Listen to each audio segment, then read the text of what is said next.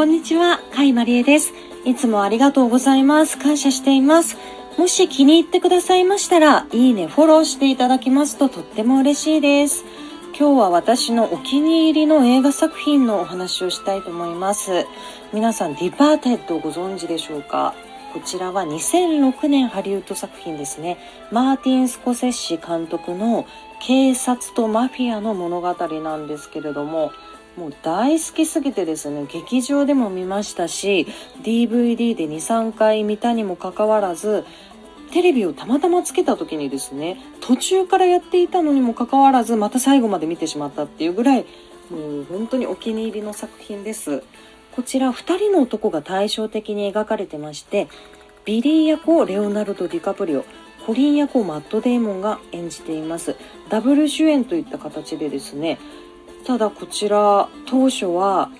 2人の役を逆でオファーしてたみたいなんですよ。そんなところも興味深いです。実はこちらのディパーテッド、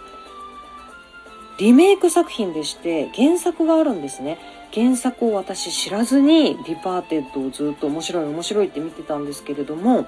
原作の方が面白いっていう人が結構周りにいまして、その原作は何かと言いますと2002年香港映画ですね「インファナル・アフェア」でございます。こちらようやく昨日見ることができたんですよ。いやー面白かったですね。こちらの方が重かったですね。重厚感があると言いますか。ただもうもともとディパーテッドが大好きだったので私はもうどちらも好きですね。こちらはディカプリオがやっていた役をトニー・レオンがやってましてマット・デイモンがやっていた役をアンディ・ラウがやっています。いやーもうどちらも面白いですね。原作の方は物語がこう分かりやすく描かれてますね。ディパーテッドの方はやはりリメイクなので